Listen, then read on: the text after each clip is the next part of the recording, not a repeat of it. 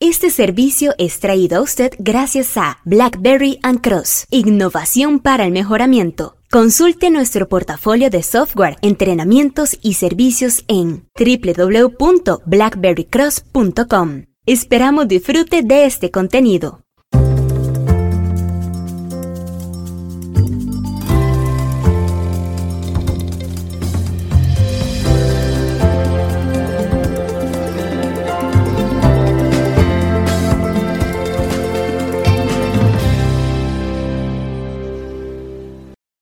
Tres claves para el cálculo del tamaño de muestra. ¿Cuánto le dio el tamaño de muestra? ¿Cuánto tengo que muestrear para que un estudio de tiempos y movimientos sea correcto?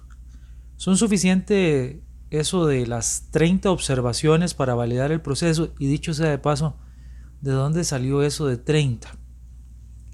Estas y muchas otras preguntas similares son comunes en ingeniería de calidad y mejora continua, en ingeniería de tiempos y movimientos y muchas otras áreas del quehacer laboral. En general, estas preguntas denotan un punto en particular, que es un desmesurado interés por obtener un número, una cantidad casi mágica, sin entender de fondo qué es lo que persigue el estudio de un tamaño de muestra o el cálculo de un tamaño de muestra. Es algo así como si algunos pensaran que existe una fórmula mágica, y solo una, para resolver la pregunta de cuál es el tamaño de muestra. Este es el segundo de una serie de artículos que iniciamos sobre el tema de tamaños de muestra. Usted puede encontrar más información en nuestro blog y en nuestros canales de redes sociales en blackberrycross.com. Vamos a tratar de desmitificar el tamaño de muestra y darle una perspectiva práctica, analítica y sobre todo favorecer el entendimiento de esto del tamaño de muestra como una herramienta para explorar las características de un proceso. Varias claves o varios puntos importantes. Punto número uno. Si usted no sabe qué es el tamaño de muestra, entonces no sabe qué está haciendo. Sí, así de sentencioso. Para muchos especialistas en ingeniería, el tamaño de muestra, como decíamos, es un cálculo aritmético que arroja un número que hay que ir a tomar del proceso, no importa cómo, sin entender, y que tal vez entre más grande, mejor. Y para otros es solo un requisito porque el procedimiento indica que hay que hacerlo. La clave de entender qué es el tamaño de muestra nos llevará a entender el uso correcto de estos cálculos. Entonces, ¿qué es el tamaño de muestra? Es una exploración de las condiciones de variabilidad de un proceso, en donde lo más importante es que por medio de una muestra, un subconjunto de una población, inferimos o entendemos un poco más sobre el comportamiento de esa población. Por medio del tamaño de muestra, él o la analista pretenden tomar un trozo, un fragmento, una muestra que contenga, que represente características de variabilidad de interés para el estudio que están haciendo. Esto parece evidente, la verdad casi obvio, pero no lo es tal. No asuma que todo analista entiende esto. Vamos a darle un ejemplo. Una muestra carente de aleatoriedad y tomada en condiciones que no representan la verdadera variabilidad del proceso de la población, es casi igual de estéril que no tomar ninguna muestra. Solo esto contrastado por la verdad y el principio de muestreo que argumenta que algo de muestra es mejor que nada, si se recolecta en condiciones apropiadas. Entonces, si usted tiene un proceso en el cual usted hace cambios de lote, tiene diferentes condiciones, pero solo toma la muestra de un lote en particular, ¿de qué le servirá esa muestra para entender el efecto o las condiciones cambiantes, variables, que provocan los cambios de lote en su proceso? Probablemente no le sirva de mucho. Muy importante acá es entender que usted no está examinando la muestra per se. Dicho de otra forma, calcular el tamaño de muestra solo es sabio si usted entiende que usted lo que realmente está examinando es el proceso poblacional.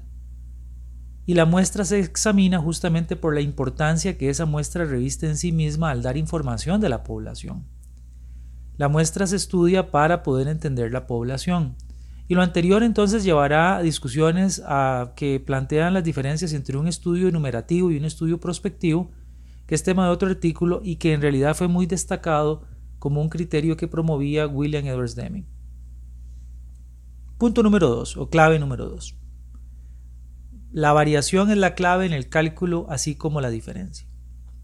Usted sabe que alguien tiene poca experiencia calculando tamaños de muestra cuando alguien pregunta ¿y para qué ocupo el cálculo de la desviación estándar en una fórmula de tamaño de muestra? Lo que quiero hacer es una prueba 2T. Sí, ya con solo esto se evidencia de que este colega es una persona que realmente no tiene mucho fogueo en esto del tamaño de muestra.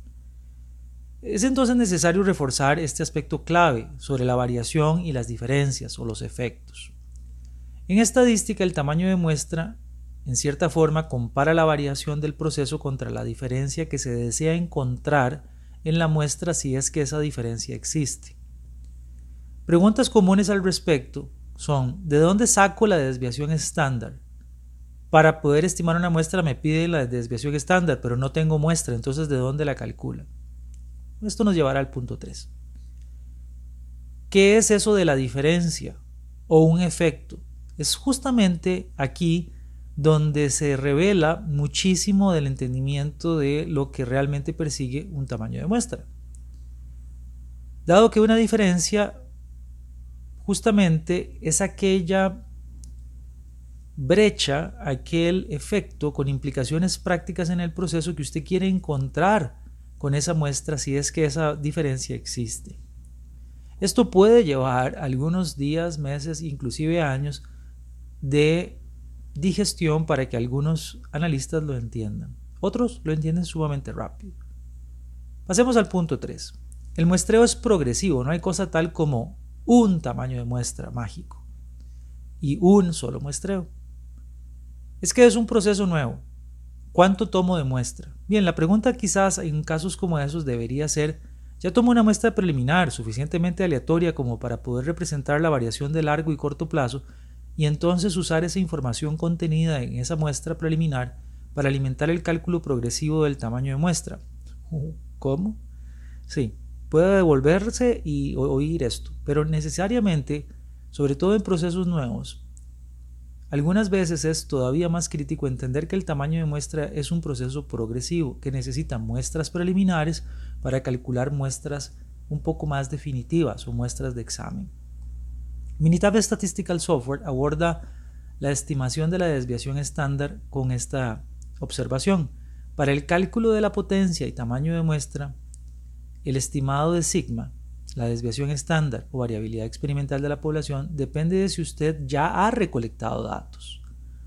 Antes de recolectar los datos se realizan estudios prospectivos, de modo que se tiene que estimar sigma y usted puede utilizar investigaciones relacionadas, estudios pilotos o su conocimiento sobre la materia para estimar sigma. El tamaño de muestra n, agregamos nosotros, entonces no es solo uno, como usted también reforzará de lo que se menciona extraído de Minitab Statistical Software. Es el resultado de una serie de eventos de muestreo progresivos que permiten una mejor estimación de la variación y resulta también de forma económica. Stephen Cons lo decía en su obra Diseño de sistemas de trabajo. Es la ley del rendimiento decreciente. A medida de que n, la muestra, aumenta, se llega a un punto más allá del cual la información adicional no justifica el costo adicional. Por lo tanto, también esto viene a darnos a entender de que eso de entre más muestra mejor, aparte de que tiene una lógica muy simple de que es más costoso, tampoco agrega más información. En nuestro blog hemos agregado una ilustración utilizando Minitab Statistical Software sobre cómo calcular tamaños de muestra.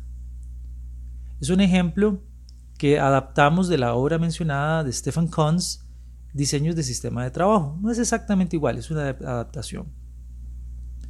Y estos datos nos permiten mostrarle que aun cuando usted llegue a un cálculo de tamaño de muestra, usted deberá asegurarse que esas observaciones que se calcularon y nos dan este número Luego se recolecten de forma aleatoria, de forma tal de que representen la variabilidad verdadera que se experimenta en el proceso. Que esas observaciones del sistema de trabajo o del sistema que estemos evaluando demuestren la variabilidad que realmente nos interesa. Recuerde que considerar el tamaño de muestra algo como simplemente un número y una fórmula que no me importa entender, pero que necesito que me arroje algo, no es muy ingenieril en el sentido de que no estamos entendiendo las características verdaderas de lo que nos interesa sobre el proceso.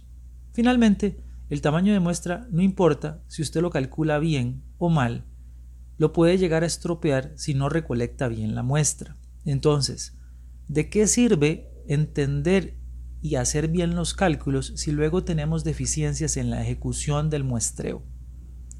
Hay que complementar todos estos elementos para ser más exitosos en nuestra estrategia de cálculos de tamaño de muestra. Por favor, para más información recuerde visitarnos en nuestro blog que es i4is, es i4 el número, is.blackberrycross.com. Digita ahí tamaño de muestra y le aparecerá un artículo que refiere a este podcast, a este microaprendizaje y que también le permitirá explorar otras avenidas de este tema. Esperamos esto haya sido de valor y le damos las gracias por su tiempo. Ojalá podamos contar con su suscripción en nuestros canales de redes sociales y le deseamos que esté muy bien. Saludos.